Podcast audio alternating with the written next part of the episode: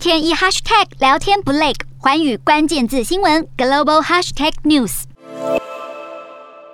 面对俄罗斯入侵乌克兰威胁，欧洲各国纷纷力求自保。德国政府与保守派在野党已经商定，将拨款一千亿欧元，相当于超过三点一兆台币，来推动军队现代化。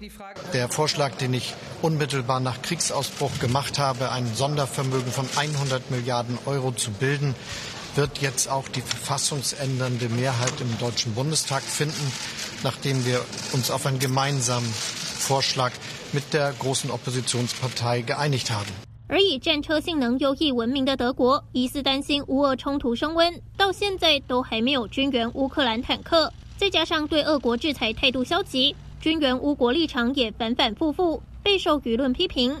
德国政府日前声称，是因为北约不同意德国向乌克兰提供武器，才无法交付雕鼠式步兵车给乌克兰。但这项说法不仅遭到多国驳斥，德国媒体更直接向北约总部询问，证实德国政府说谎。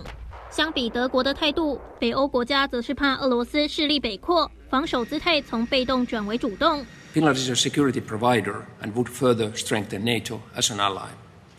We are very grateful for the unwavering and strong support from the United States for our NATO membership bid. We look forward to taking our excellent relationship to a new level as a NATO ally.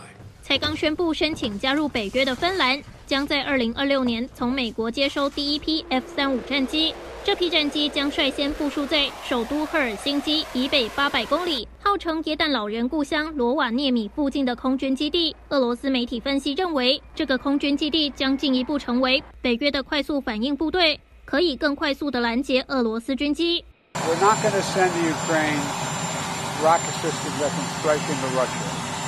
先前也曾传出，美国打算军援乌克兰海马斯火箭系统，但就怕向乌克兰运送可以攻击到俄罗斯境内的武器，会激怒普丁。拜登可能才由此决定。至于另一款短程火箭系统 MLRS，给或不给，拜登仍没把话说死。